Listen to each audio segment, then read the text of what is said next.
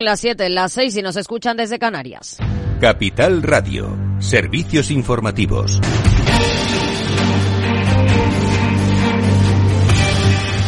¿Qué tal? Muy buenas tardes. Jornada con muchos resultados empresariales en nuestro país. Repsol ha batido las previsiones con una ganancia de 3.168 millones el año pasado, pese a que supone una caída del 25,5% respecto al histórico 2022 en el que rompía todas las barreras. El año pasado ha sido el tercero mejor de su historia sin extraordinarios tras el citado 2022 y 2007. Josu Imaz, consejero delegado de Repsol, ha reclamado un marco fiscal claro para invertir en España y critica el impuesto extraordinario. Si alguien invierte en España, crea empleo industrial en España. Para fabricar este cable tiene que pagar un gravamen extraordinario. Y sin embargo, aquel que no invierte un euro en España, lo produce estos materiales en el extranjero, lo importa por el puerto de Bilbao o por el puerto de Barcelona y lo mete en el mercado español frente al que está produciendo esto en Aragón o en Tarragona, no paga nada. ¿Hay alguien que pueda sostener de verdad, con la mirada alta, que esto es social. Más duro ha sido el presidente de Iberdrola, Ignacio Sánchez Galán, también en conferencia con analistas. Ha vuelto a criticar el impuesto del gobierno a las energéticas, del que señala no tiene ninguna lógica ser el único país donde se mantenga y pide una base estable para atraer inversiones. Lo escuchamos en la voz de su traductor. Bueno, están haciendo las cosas de una manera que no hacen que la situación sea atractiva. Y de hecho, en las medidas eh, transitorias sí que podemos superar este problema, pero eh, necesitamos una base estable pero no tiene comparación con nada de lo que hacen en el resto del mundo. Y España no tiene que ser diferente en este sentido tampoco, sino que tenemos que estar totalmente en línea con el resto de los países europeos y con otras naciones fuera de la Unión Europea, puesto que queremos hacer que este país sea totalmente atractivo. La compañía bate su récord de beneficios al ganar 4.800 millones en 2023. Cifras también de Telefónica. Los ingresos suben un 1,6% hasta los 40.652 millones, pero el ERE y Reino Unido hacen que registre pérdidas de 892 millones de euros. Sobre la inversión de la Saudí, STC asegura que no tiene noticias, tampoco de la entrada de la SEPI en el, en el capital de la compañía. Así lo ha anunciado el presidente ejecutivo, José María Álvarez Payete que un inversor como STC se interese por Telefónica, un inversor de largo plazo, un inversor industrial, y que cuando eh, anuncia eh, su participación o su toma de participación reitera eh, lo atractivo que es Telefónica desde el punto de vista de su proyecto industrial, lo atractivo que es Telefónica desde el punto de vista de su proyecto estratégico y la confianza en lo que se está ejecutando desde aquí, pues a nosotros nos, nos anima. Más asuntos. Los agricultores han protagonizado hoy protestas convocadas por las asociaciones agrarias Asaja, COAG, UPA y cooperativas agroalimentarias en Valencia y en Algeciras, donde se han vivido momentos de tensión con la policía. Han bloqueado los puertos del Mediterráneo en protesta por lo que dicen entra en la Unión Europea y hace competencia desleal. Y en este contexto, la Comisión Europea señala que las exportaciones agrarias subirían hasta 4.400 millones con los acuerdos de libre comercio como el Mercosur. Beatriz Miralles. Las exportaciones agrícolas europeas podrían aumentar entre 3.100 y 4.400 millones de euros para 2032 tras evaluar el impacto potencial de 10 acuerdos de libre comercio en fase de negociación, entre ellos el de Mercosur. El desarrollo de nuevos mercados a través de relaciones comerciales preferenciales contribuirá, según la Comisión, a consolidar la posición de la Unión Europea como principal exportador mundial de productos agrícolas. Si se aplican estos convenios, se podrían desarrollar oportunidades mercantiles para los artículos agroalimentarios como los productos lácteos, el vino y otras bebidas. Esto ayudaría a mitigar las posibles perturbaciones del mercado, proporcionando protección a los agricultores y productores agroalimentarios de la Unión Europea y con un ligero aumento de la balanza comercial global. Claves del mercado. La bolsa española sube el 0,31% y continúa por encima de los 10.100 puntos, animada por los resultados de algunos grandes valores. A la cabeza del selectivo se ha situado Repsol, ganando un 5,45%, acompañado de Sabadell, Grifols e IAG. También ha ganado un 1,60% Telefónica, tras unas cifras que los analistas valoran relativamente bien. En el lado de las caídas, Enagas ha cedido un 2,33%, seguida de Iberdrola, que ha caído un 1,69%. Si miramos a Wall Street, tono positivo el Dow Jones con su del 0,83% en los 38.933 puntos. Rebota también el S&P 500 un 1,87% en los 5.074 puntos y la mejor parte se la lleva el Nasdaq con subidas del 2,70% en los 16.001 puntos. En el mercado de divisas, según las pantallas de XTB, el par euro dólar se negocia a 1,0819 unidades. Muy buenas tardes.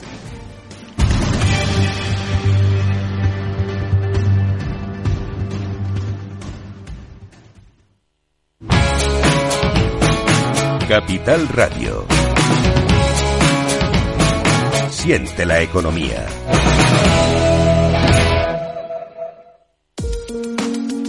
De forma no intencionada, los usuarios pueden abrir agujeros de seguridad al conectar su ordenador o smartphone a la red de su empresa, incluso cuando utilizan una VPN. Reducir la superficie de ataque con un modelo Zero Trust se ha convertido en una necesidad para las empresas. Descubra más en zscaler.es.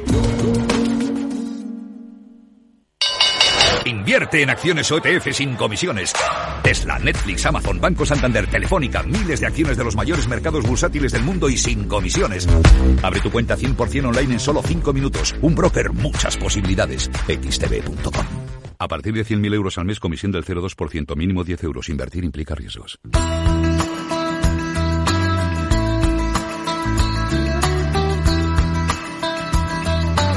Después del trabajo, After Work, con Eduardo Castillo, Capital Radio.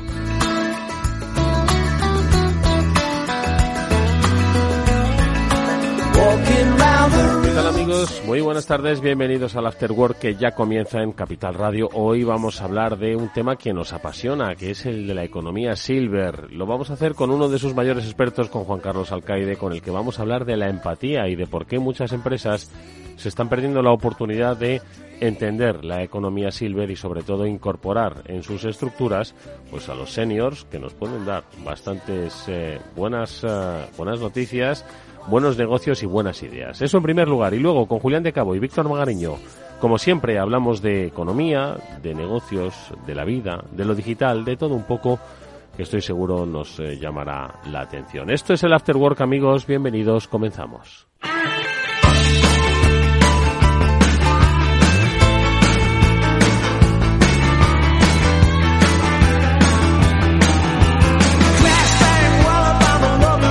Recuperamos nuestras conversaciones sobre la Silver Economy que nos gusta mucho con uno de sus mayores expertos. Juan Carlos Alcaide es CEO de The Silver Economy, pero también es uno de los que más piensa en este grupo de edad y sobre todo en las oportunidades que tanto el grupo como las empresas que se dirigen a este grupo tienen ahora mismo sobre la mesa. Y esos conocimientos los, plama, los plasma negro sobre blanco, pues para ayudarnos a entenderlos, si no os convencen estas palabras de radio, que os convenzan las letras del libro, que es en lo que está trabajando ahora mismo Juan Carlos y que de alguna forma quiere abordar un tema que mm, para él es la clave de la oportunidad de la Silver Economy, de la que ya os hemos hablado, de la que os volveremos a hablar, por supuesto, pero que es la empatía. Yo creo que es la clave para muchas cosas y más para este grupo de edad. Juan Carlos, ¿cómo estás? Muy buenas tardes. Hola, un verdadero placer estar con vosotros, como siempre lo es. Oye, eh, vamos a poner, aunque eh, nunca es eh, malo dejar de insistir en que la Silver Economy es una oportunidad, especialmente en un país como España, especialmente en un continente como el europeo, donde la pirámide demográfica es la que es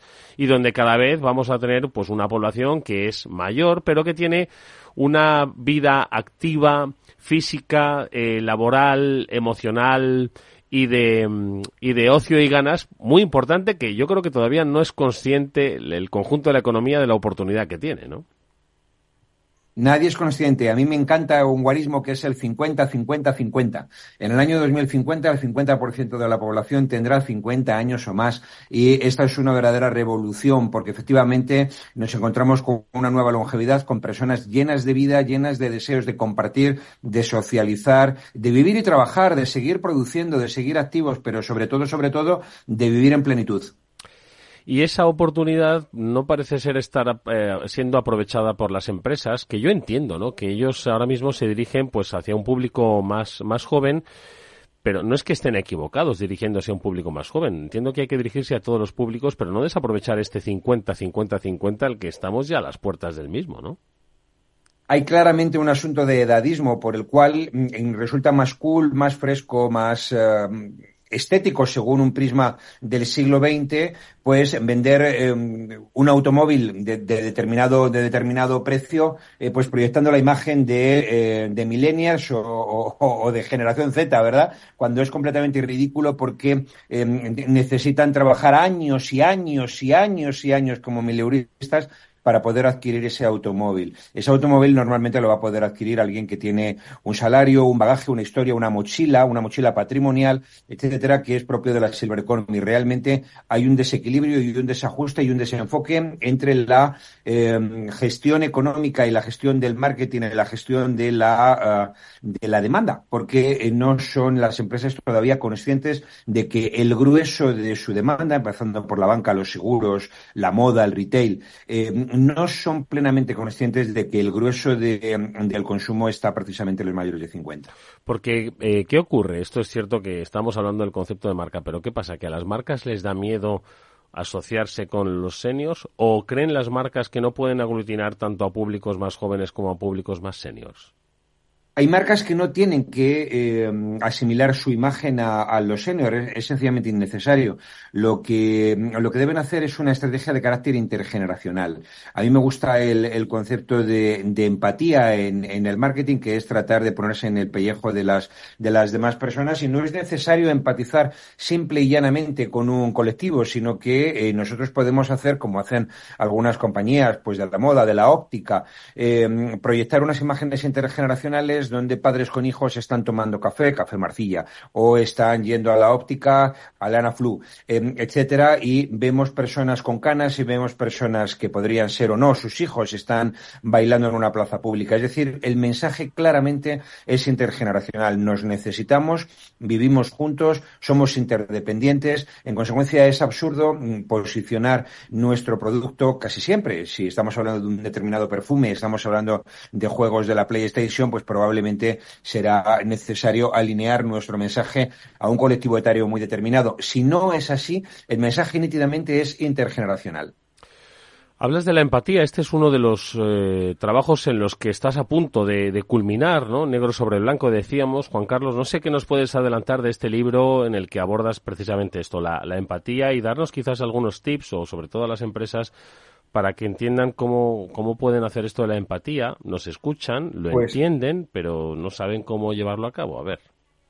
Pues que estoy súper contento porque me he tirado dos años haciendo un libro que se va a llamar Más éxito con empatía. Es un libro donde toco la empatía en un sentido general y en un capítulo en particular la empatía con el, con el cliente más mayor.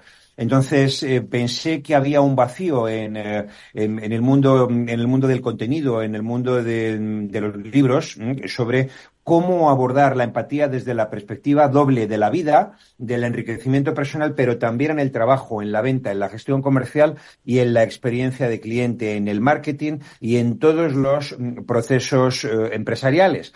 Entonces, he trabajado un libro que es adecuado para el señor que tiene una panadería, para el señor que dirige una multinacional y para la persona que eh, ya se jubiló y eh, quiere eh, saber manejar una conversación con su hijo o con cualquier persona en el vecindario. He hecho un libro que se llama Más éxito con empatía y sus claves son la gestión de la confianza. La confianza es vital en la vida, en la familia, en la empresa, en todos los órdenes. La gestión de la compasión, que es un asunto que siempre asimilamos con la religión, pero es vivir con pasión la ayuda al prójimo. Es decir, que eh, es realmente importante en todos los órdenes de la actividad empresarial, cuando tenemos que ayudar en un servicio de atención al cliente. He tratado el concepto de afinidad y de espejo, las famosas neuronas espejo. ¿Cómo vamos a agradecer que la persona que tenemos enfrente se ponga en nuestro pellejo y con su gestualidad nos demuestre que está tratando de conectar con nosotros, mirándonos a los ojos y manejando una gestualidad coherente con la que nosotros estamos teniendo. He, trabajado desde la perspectiva de la comunicación positiva, evitando los negativismos, evitando el no, evitando la, la generación de, de sensaciones de, de incomodidad en, en, las otras personas. Y como no podía ser de otra forma, te puedes imaginar que he trabajado la inteligencia artificial y la empatía, porque la experiencia de cliente está viviendo ahora mismo la tormenta de la inteligencia artificial y a veces utilizamos chatbots para quitarnos al cliente de encima en vez de para empatizar y para dar un trato más humano, conseguimos justo lo contrario de lo que buscamos. Por lo tanto, la tecnología es un gran aliado, y así tiene que serlo, para dar un trato más humano y no lo contrario. Y ya termino, es un libro adecuado para la vida, para cualquier persona. He buscado un montón de ejemplos, he desarrollado, porque me encanta escribir cuentos cortos, un montón de, em, de cuentecitos cortos al final de cada capítulo donde demuestro que la empatía es la clave del éxito.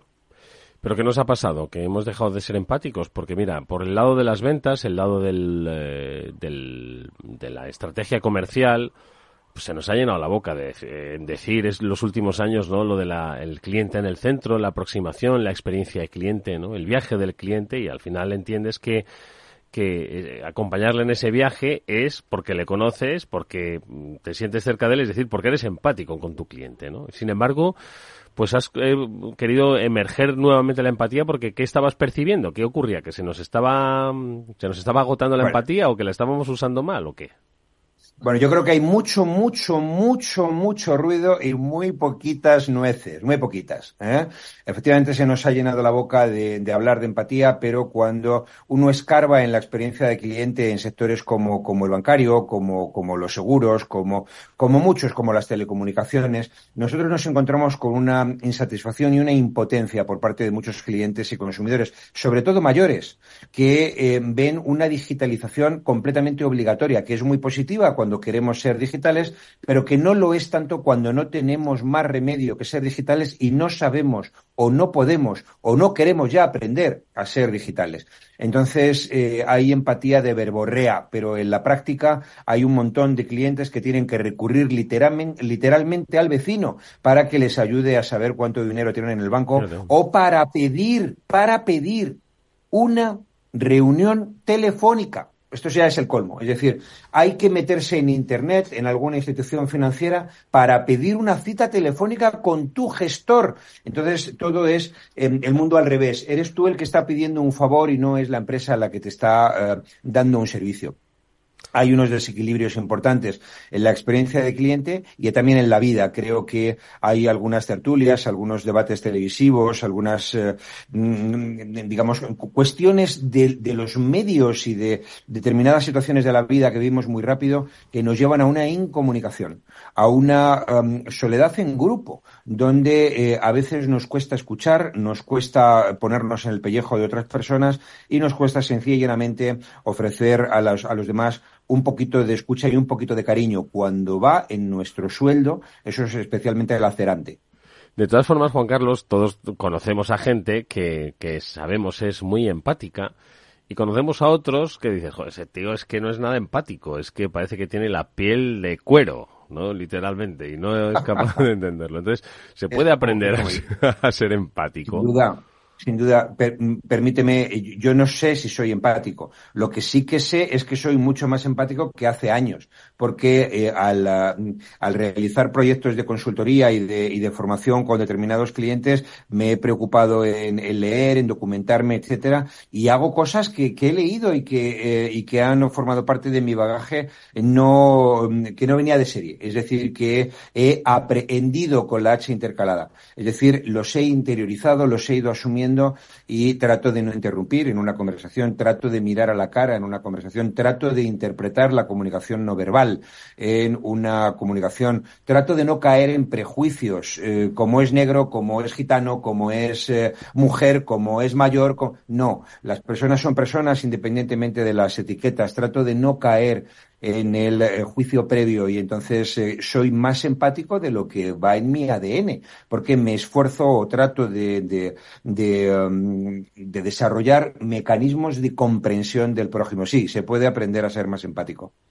Fíjate, no quiero ser yo ni mucho menos negativo, ¿no? Pero se puede eh, poner en marcha mecanismos de comprensión del, del prójimo pero vivimos tiempos eh, donde la capacidad de atención, la capacidad de espera, la ansiedad nos puede, ¿no? Cada vez tenemos menos paciencia y por eso consumimos eh, eh contenidos pues más rápido, más cortos, no tenemos tiempo o, creemos que nos falta tiempo para poder llegar a todo lo que queremos llegar, ¿no? Y yo no sé si eso en estos tiempos eh, va a ser difícil de aplicar incluso eh, también para las empresas, ojo, que quieren también esos beneficios rápidos, ¿no? un poco esa satisfacción y el retorno rápido sin ninguna duda, entro en trance cuando, por ejemplo, uno de los, de los KPIs, de los eh, indicadores de, desempeño de los call center es el tiempo dedicado al cliente y se estimula que eh, se tarde muy poco tiempo en despachar al cliente. No en despachar eh, generando recomendación o generando eh, una satisfacción plena,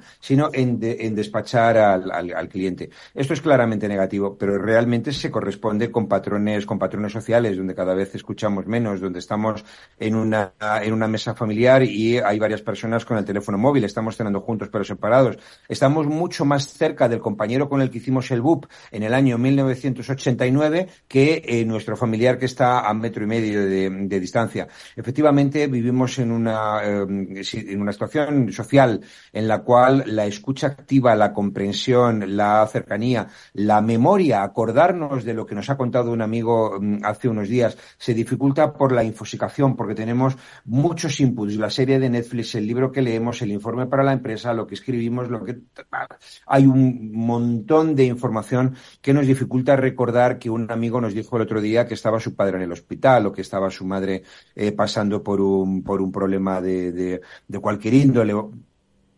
Realmente, efectivamente, hay que hacer un esfuerzo, un esfuerzo, porque eh, el, eh, el mecanismo social de vivir a toda velocidad y de, eh, de, vivir impactado por tantos medios y por tantísimos mensajes al cabo del día, etcétera, literalmente nos llena el cerebro de, de informaciones que dificultan a través de esa ansiedad que tú mencionabas eh, aprender, comprender, entender, ponernos en el pellejo de, del prójimo, incluso a veces las personas con las que convivimos y compartimos techo. Eh, el mensaje de la empatía que, desarrollas en el libro también está dirigido a las empresas. Eh, empresas que, estoy seguro dicen, no, pero si yo escucho a la sociedad, yo soy una empresa mucho más sostenible, me he hecho una empresa más comprometida, soy una empresa pues de mi tiempo, ¿no? Donde además pues quiero trasladar a ese nuevo consumidor pues que yo le escucho y estoy alineado con él, ¿no? Y sin embargo, eh, yo creo que todavía tienen, tienen muchos más espacios para mejorar la empatía con sus clientes. No te quepa la más mínima duda, la más mínima duda.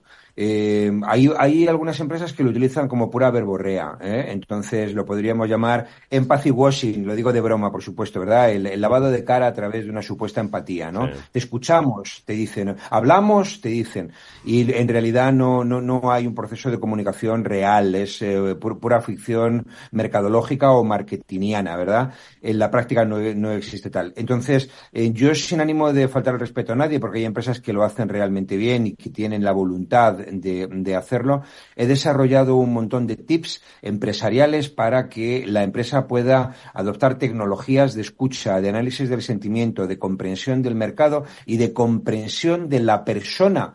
Eh, no tanto del mercado, no tanto de grupos, sino de la persona en particular que tengo, que tengo delante, a través de una formación y de una cualificación del empleado y de la utilización de patrones tecnológicos para caracterizar lo que probablemente inquieta, preocupa um, y conmueve a la persona que tengo delante. Efectivamente, hay un, hay un trecho por, por andar e insisto en que el libro lo he escrito con muchísimo esmero para que sea aplicable a una empresa, pero también a un particular que lo podrá aplicar en su vida cotidiana.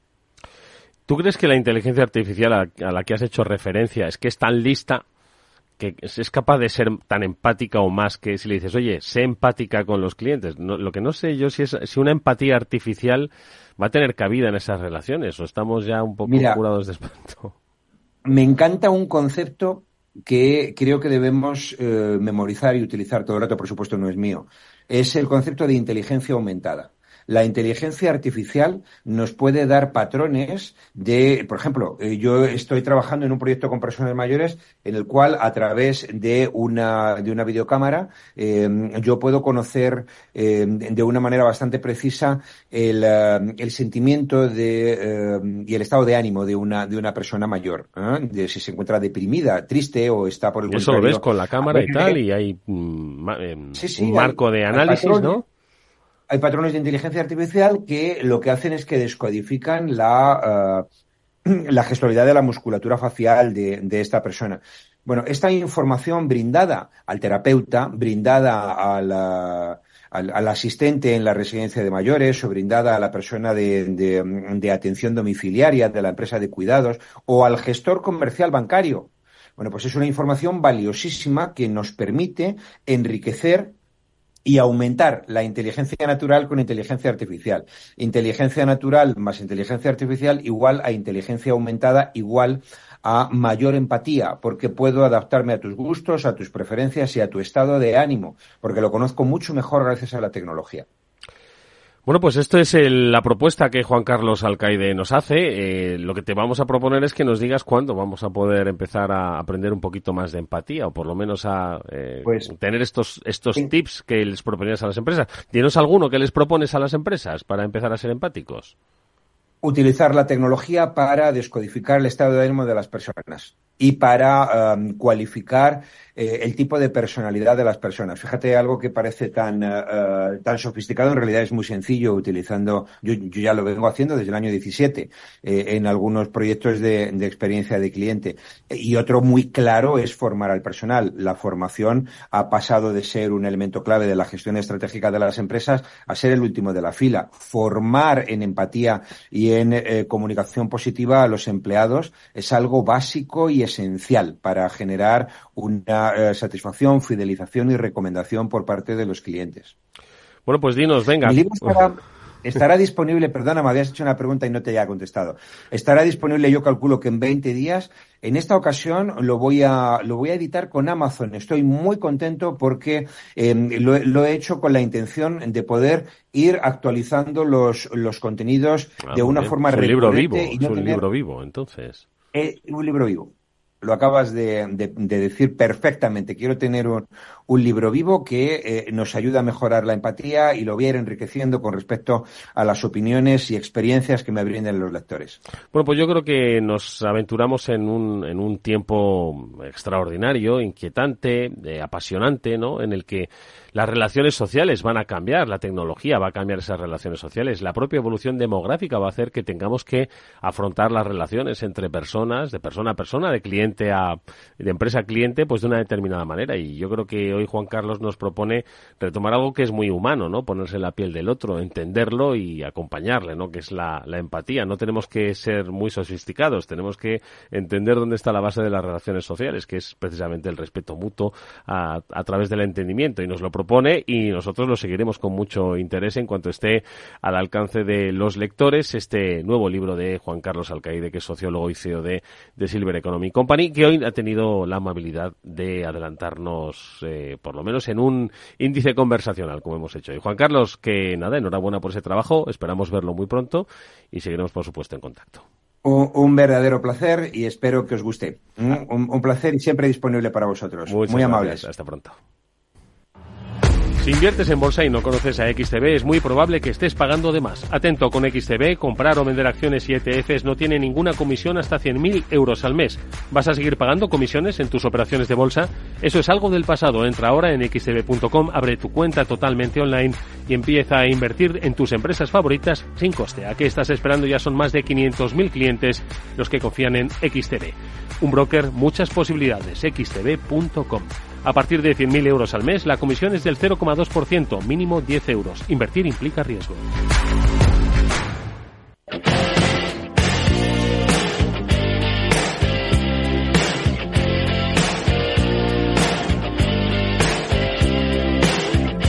Después del trabajo, After Work, con Eduardo Castillo, Capital Radio.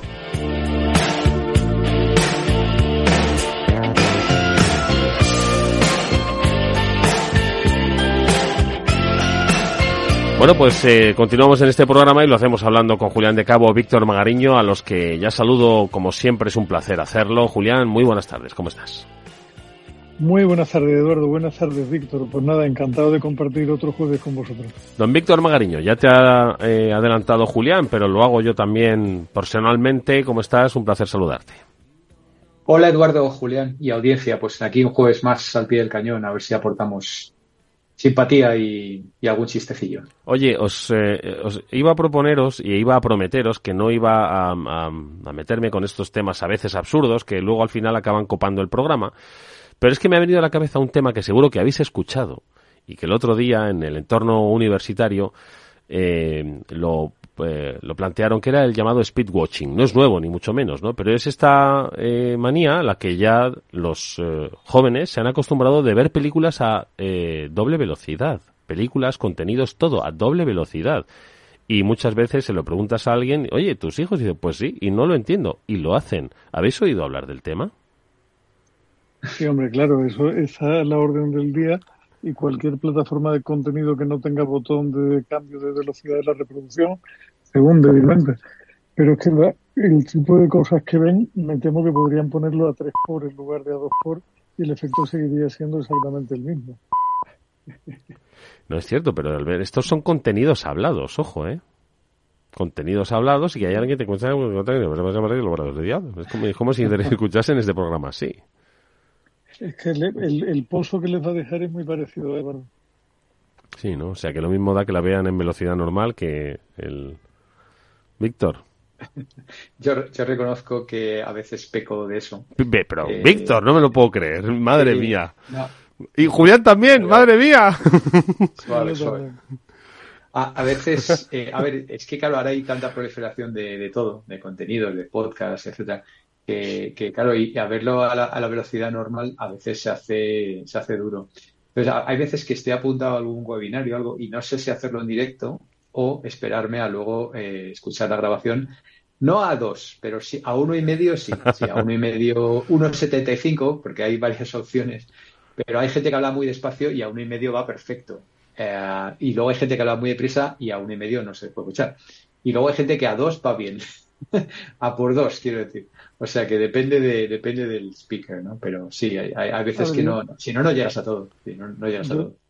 Tanto con Mador no llego, pero debo confesar, y me, van, me van a despedir por esto además, porque eh, soy perfectamente consciente de que mi amigo José Luis, que es mi presidente, escucha el programa, con lo cual no sé para qué me meto yo en esto. Pero, espero que nos escuche a velocidad normal, ¿eh? Que no se ponga a uno y medio. Que hay amigos que lo escuchan a uno y medio, ¿eh? que me lo han dicho. No te lo, no te lo certificaría yo, pero lo que voy a decir es que yo en alguna ocasión, cuando repaso algún vídeo de grabaciones del comité de dirección que no me ha dado tiempo, ayer por ejemplo, que no me dio tiempo, no me pude quedar en el último tramo, lo pongo a 1.25 porque, porque voy tan desesperado con la falta de tiempo que el ponerlo a 1.25 te da esos minutos de más que luego aplica a otra cosa y te vienen bien. Yo creo que tiene sentido y sobre todo ya si, si son vídeos de cómo se hace tal cosa otra, otra en YouTube y es un, es un podcaster eh, sudamericano, lo normal es que suene mucho mejor a uno y medio. es verdad. bueno. yo, WhatsApp lo tengo ya por defecto a uno y medio. Todos los mensajes de audio, por defecto. Ya.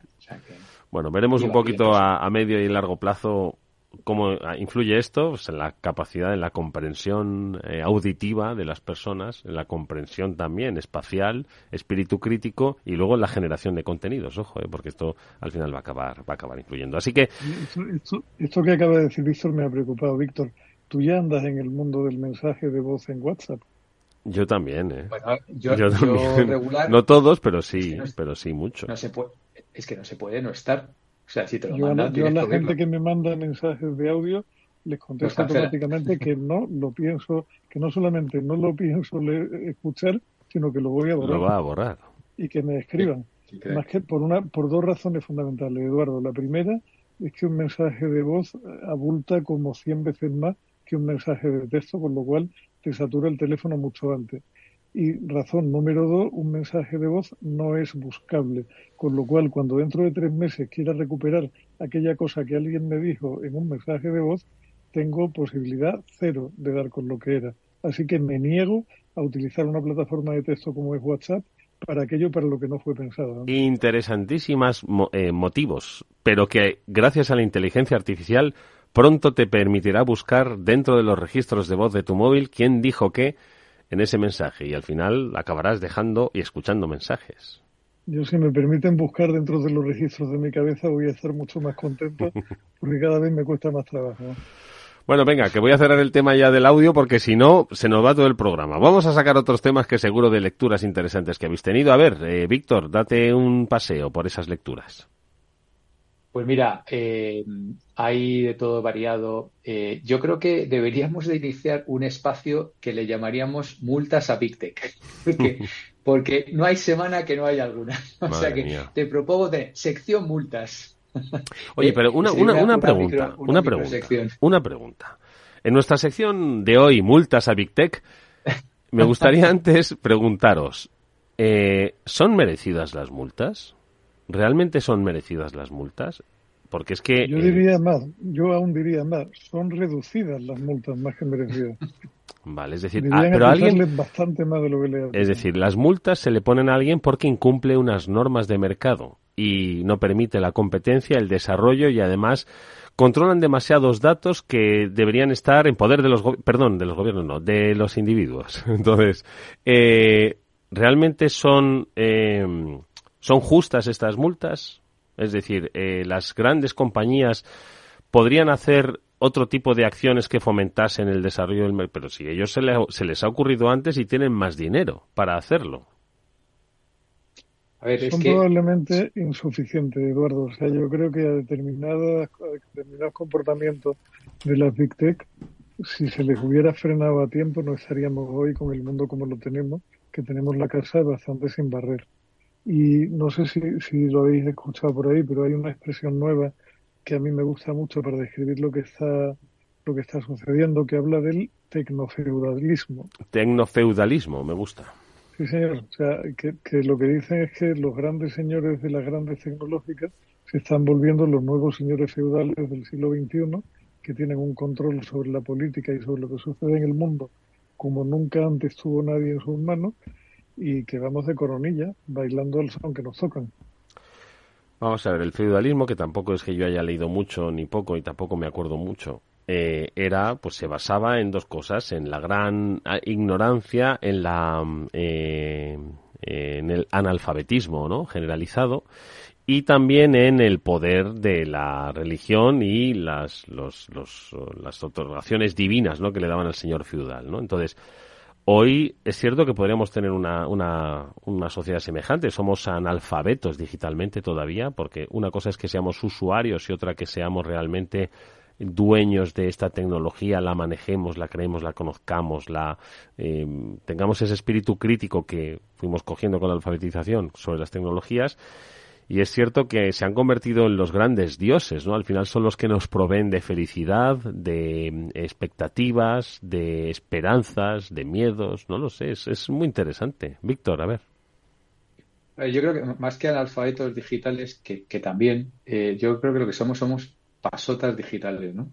Eh, si esto me lo dan fácil y tal, pues para qué me voy a complicar mucho más, que tengo que dar algún dato, que tal pues me da un poco igual, ¿no? Eh, yo ahora, por ejemplo, me estoy pegando puñaladas de, inteligencia artificial generativa y claro, si hubiera solo uno o dos proveedores, pues sería más fácil, pero es que me tengo que chapar eh, Amazon, me tengo que chapar Google, me tengo que chapar OpenAI, ah, porque hay tres muy, muy gordos. Entonces eso me triplica el trabajo si quiero realmente hablar con criterio de, inteligencia artificial generativa, ¿no? Eh, yo creo que las multas, eh, volviendo al apartado, si quiere las podríamos clasificar en apartados, ¿no? O sea, yo creo que hay un gran apartado que es el tema de la privacidad, que es que, pues no sé, estos han sido famosas las que le han puesto a YouTube, eh, ahora están amenazando a TikTok eh, con el tema de, la, de, no respetar la privacidad de, de los niños en Europa, eh, y demás, ¿no? Eh, luego hay, hay, otro tipo que es eh, básicamente las de por pactar precios, que esto es algo, una cosa muy fea. De hecho, es, hasta, hasta delito en el Código Penal Español, ¿no? Aquel que alterare o que confabulare para alterar el precio de las cosas será condenado como reo de tal, tal, tal, tal. O sea, eso es hasta delito. Penal, quiero decir. Uy, Eduardo, estás un poco... No, sí, os oigo, os oigo, os escucho. No, la tos esta me acompaña durante toda la semana. ¿Qué le vamos a hacer? Bueno, total, que entonces en el apartado multas, ¿qué pasa? Sí, bueno, una por privacidad, la otra por, por pactar precios, que fue el, el multaco este gordo a Apple hace un par de años, a Apple y a sus distribuidores, ¿no? Porque qué casualidad que, que, todos los dispositivos Apple pues costaban lo mismo, ¿no? En todas las tiendas de Francia, ¿no? Daba igual a cual fuera, ¿no? Eso huele que apesta a, abuso de posición dominante y a, precios pactados a lo largo de toda la cadena de suministro, ¿no?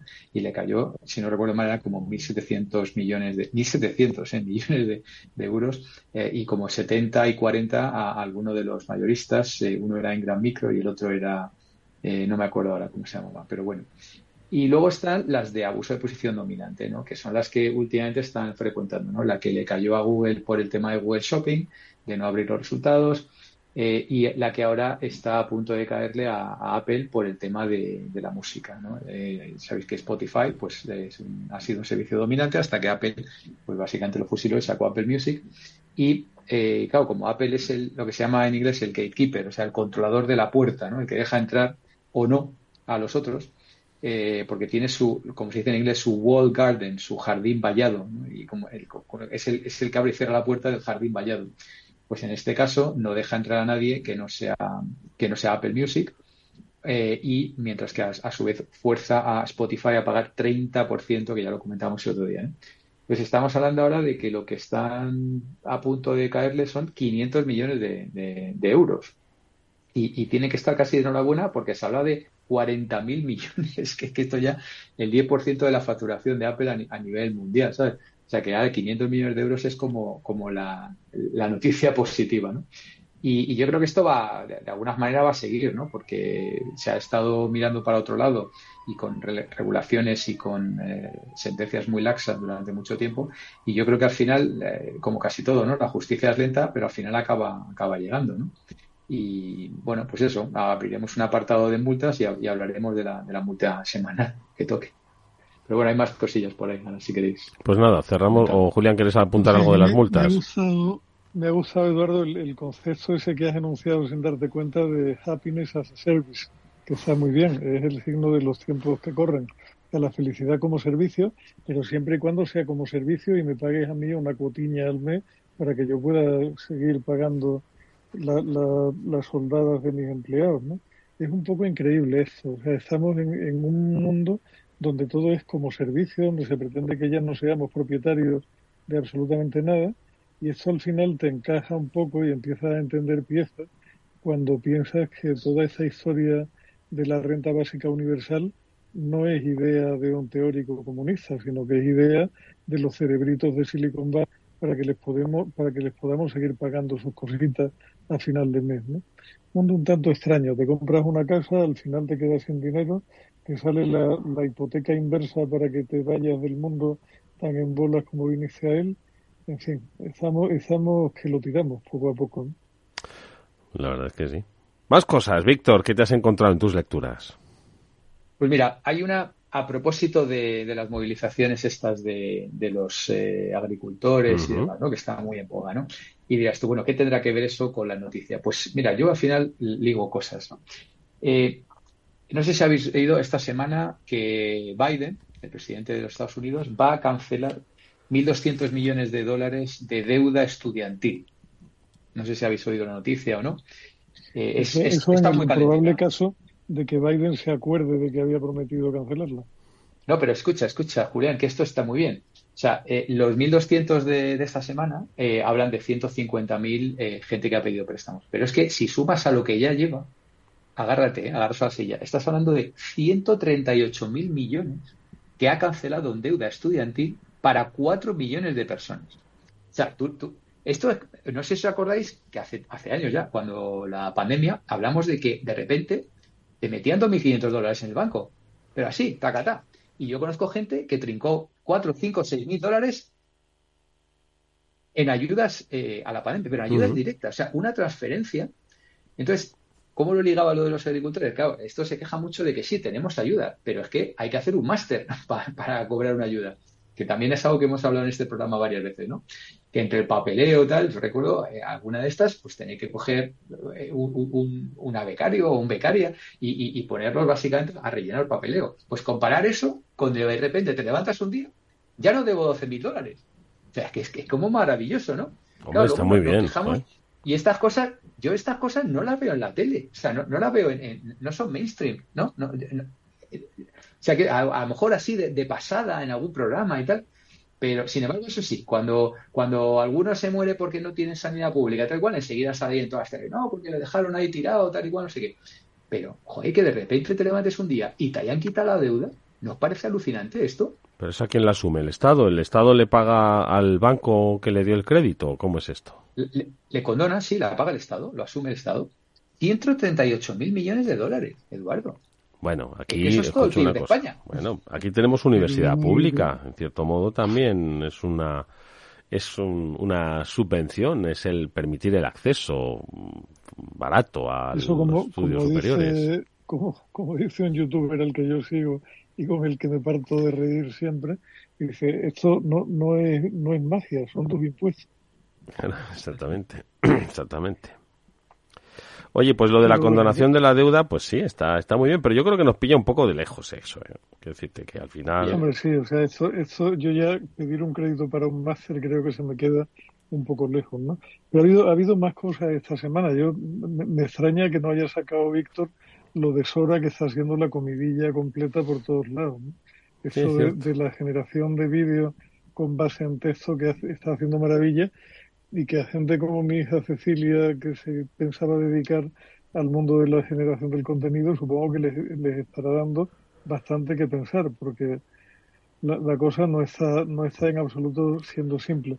Pero más allá de eso, Víctor, no sé si te has tropezado con otra noticia que a mí me ha llamado mucho la atención y que es eh, sobre una empresa que se llama Grok, que está fabricando unos chips específicos para inteligencia artificial que aumentan la velocidad de ejecución de los cálculos de la IA salvajemente, lo cual puede que, arregle un poco el problema energético asociado al uso de la IA y por otro lado que la haga despegar del todo. Ahora mismo, hasta donde yo sé, todos los grandes grandísimos llevaban tiempo invirtiendo en chips nuevos muy específicamente orientados a un proceso distinto al que hemos tenido hasta ahora, pero esta empresita que se llama Grok parece que está teniendo un éxito grande en diseño de esos chips y que aceleran una barbaridad la ejecución de programas que hacen uso de la inteligencia artificial. Con lo cual, igual, igual, si quitamos de la ecuación el problema, esto va a ser caro porque es carísimo pagar el consumo, a lo mejor esto empieza a tener otra vez, a ser viable con base en público, que era un escenario que no contemplábamos hace tan solo un par de semanas. Víctor. Ah, eh, sí, a ver, eh, bueno, lo de Sora, estamos en fase wait and see, ¿no? Eh, eh, mirando y esperando y a ver, ¿no? Porque de momento estás hablando de vídeos muy cortos y además nosotros jugamos en, 3D, virtual reality y tal, con lo cual, bueno, todavía no llega. Pero sí que es verdad que igual le queda un par de primaveras, ¿eh? O, un par de, meses o lo que sea. es algo que tenemos el ojo ahí, ¿no? Tenemos el ojo, porque además recuerda que mi hijo pequeño está estudiando cine. Con lo cual, todo, todo lo que consumo y tal, automáticamente se lo chuto para que vaya viendo un poco de, qué va el tema. Y esto otro que decías de los, de los microchips, eh, hay una noticia también que, no sé si la habréis leído, que el, CEO de SoftBank, que como sabéis es una de las eh, empresas grandes del mundo, inversoras y demás, que es este Masayoshi San, va a invertir la friolera de 100.000 millones de dólares en chips para eh, inteligencia artificial. Eh, para competir, para que su compañía invertida, que se llama ARM, así como suena brazo, ARM, eh, sí, ARM, pues que pueda competir con, con, la que está rompiendo todo, que es, que es Nvidia, ¿no? Que, que está, bueno, se ha, se ha, unido a la este y que, por cierto, esta semana publica resultados cuando nos podamos echar un vistazo le, podemos mirar, ¿no? Pero fíjate lo que estamos hablando, 100 mil millones de dólares. O sea, es que, pues, se ha colado entre como una de las cuatro o cinco compañías más capitalizadas del mundo. Y era una compañía que hacía, hace tres telediarios se dedicaba a vender tarjetas gráficas. Que tú lo miras y dices, esta gente se han encontrado de pronto, sin comerlo ni de verlos, primero con el tirón de las criptomonedas y les hizo vender a casco porro porque la, la las GPU, los chips específicos de proceso gráfico, eran súper eficientes para minar bitcoins y cosas por el estilo, y cuando se les ha acabado el, el minado de bitcoins o se ha reducido un poco, ahora de pronto encuentran con toda la IA que corre fantásticamente sobre sus plataformas, ¿no? O sea que, que yo, yo no sé, no recuerdo ninguna otra compañía que haya encadenado dos golpes de suerte tan brutales como ha tenido esta gente, ¿no? Porque eso además no estaba, a mí que no me cuenten historia, eso no lo tenía planificado absolutamente nadie. Oye, pues eh, fijaos el, otro día con el tema Sora y vi los vídeos, ¿no? Algunos eh, estaban bastante bien conseguidos, la verdad. Eh, lo sorprendente era que de un textito te podía hacer una, una producción y eso, sin lugar a dudas, es lo sorprendente. Luego la calidad del vídeo, bueno, pues es mejorable o no es mejorable. Me hizo reflexionar sobre dos cosas, ¿no? Una de ellas sobre eh, que creo que esta, esta capacidad que va a tener la, inteligencia artificial generativa, ¿no? De crear contenidos eh, eh, de manera inmediata, simplificando un poco todos esos procesos de pre y postproducción, pues va a hacer todavía mucho más eh, valorizable el trabajo humano. estoy seguro de que habrá una inteligencia artificial que haga programas de radio tan correctos como el nuestro y con un contenido igualmente correcto. Sin embargo, creo que la gente pagará por escuchar un programa de radio hecho por humanos y no por inteligencias artificiales, por muy correcto y por mucha compañía que le genere. Y luego que de alguna forma va a ser tanta la eclosión que va a haber de inteligencia artificial, son preguntas que os, que os formulo, ¿no?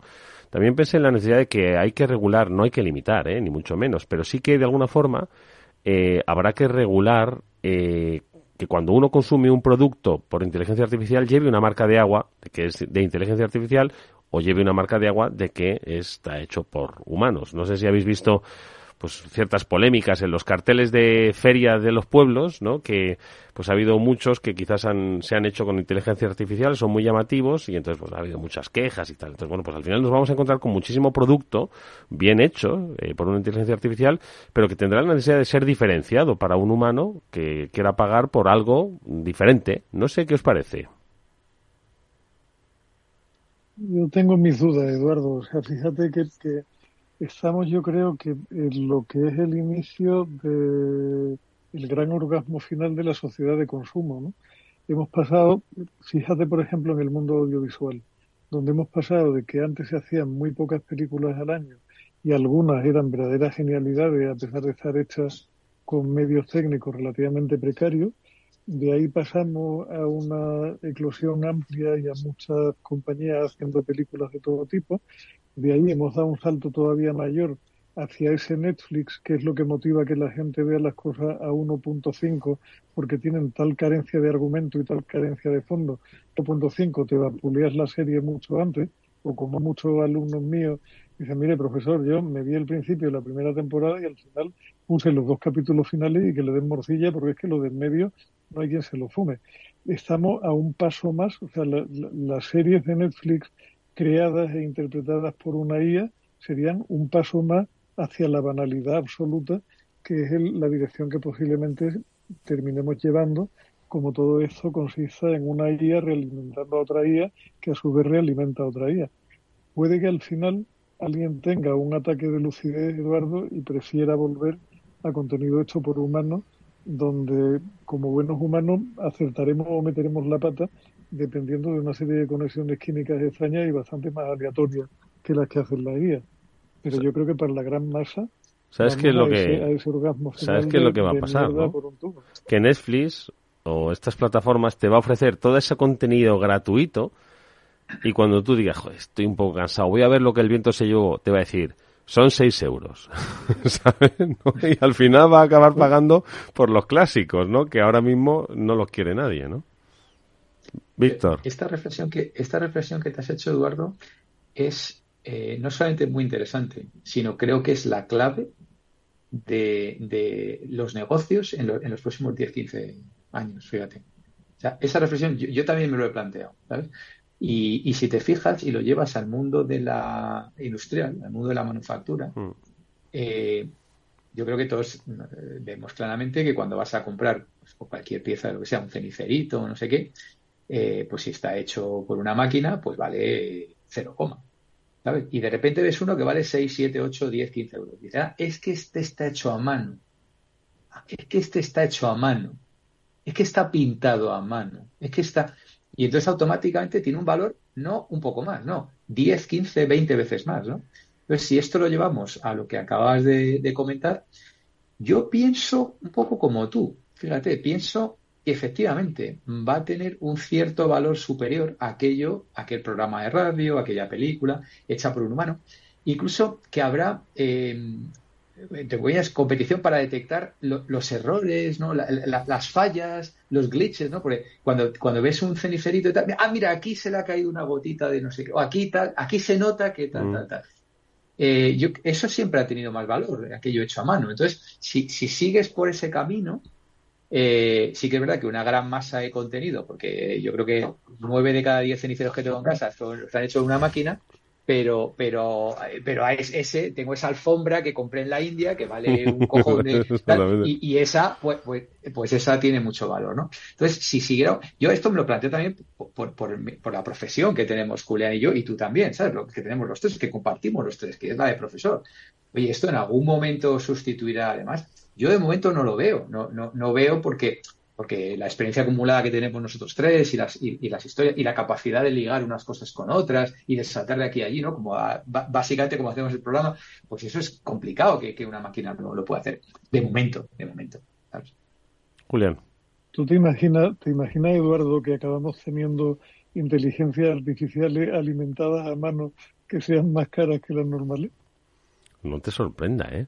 Que sea una inteligencia artificial que ha sido que su sesgo sea muy pensado, que los datos exactamente que ha sido entrenada en lugar de por máquinas por gente que piensa y tiene la cabeza de exactamente, por ejemplo, exactamente, uno un Pitágoras ay ay, ¿no? Algo así, ¿no? Entonces, pues sí, capaces, capaces somos, pero bueno, yo creo que esto está, está por empezar, ¿no? Y de todas formas también yo tenía esta reflexión que he compartido con vosotros pero al mismo tiempo me venía a la mente eh, eh, la contraria, en el sentido de que decía, Eduardo, no, la gente no va a pagar más por, por que esté hecho por humanos. Mm, digo, tú mismo has puesto en el programa con Julián y Víctor el ejemplo de que antes uno veía la televisión en calidad en su monitor o se iba al cine y pagaba por cine bien hecho. De repente llegó YouTube y había un vídeo que se había hecho con un Nokia de estos de palo, ¿no? Y decías, pero ¿quién va a ver este vídeo que está borroso, con una definición que se mueve y tal? Y al final resulta que es que tenía cientos de millones de, visitas un vídeo con una calidad que rompía todos los estándares de producción del tiro, de la cámara y del no sé cuántos, ¿no? Entonces dices, y la gente lo consume. Entonces al final también decía, bueno, si la gente es capaz de pasar por alto esto, seguro que va a ser capaz de pasar por alto que lo haya hecho esto un humano o lo haya hecho una máquina y le va y lo va a consumir igualmente, ¿no? Es decir, ensaladas listas para lavar, pues ya está, ¿sabes? Abrir y comer, pues esto es lo mismo, ¿no? Yo no lo sé, supongo que tendremos que esperar un poquito a ver por dónde se dirime todo esto. Que mm, nada, alguna reflexión final o alguna recomendación final que nos vamos. Pues nada, que el futuro ya no es lo que era, Eduardo, que esto, esto está muy raro, muy raro, muy raro. Nada, nada, el futuro. mira, y eh, en esto que está diciendo, los, los eh, jugadores de toda la vida, o sea, la, noticia Cisco, 5%, Cisco System, ¿no? Que, es la empresa de toda la vida, ¿no? De, los switches, los routers y tal, pues que, que, va mal, que ha tenido que echar al 5% de su, de su plantilla también. O sea, como, como la nueva economía claramente va para arriba y como los incumbents o los jugadores tradicionales pues sufren, sufren, se anquilosan y sufren. Pero Víctor, no, te olvides de que Cisco hace escasamente 20 años era el ejemplo de empresa que iba como un tiro, que movía Internet y que tenía todo el negocio y todo el futuro del mundo por delante. Y los, y los Nokia y los Ericsson. Y, mira ya, pero mira, y, pero también a muchos dieron por enterrado a Microsoft y mira dónde está, ¿eh? Y estábamos hablando de que era de los players junto con Cisco y con todo. O sea que si hay voluntad, ganas, capacidad, visión, se puede hacer. En fin. Pero la empresa más valiosa del mundo ya, ¿eh? Microsoft. Ha, sobrepasado a Apple esta semana. Pues para que veamos, para que veamos. Julián de Quebo, Víctor Magariño, qué gusto es escucharos siempre. Cuidaros mucho, un abrazo, nos vemos la semana que viene. Un abrazo para ti, Y nosotros nos vemos, digo nosotros, vosotros los oyentes y yo, nos vemos la próxima semana, el lunes en el Cyber After de Capital Radio, hablando de ciberseguridad. Hasta entonces, venga, sé feliz.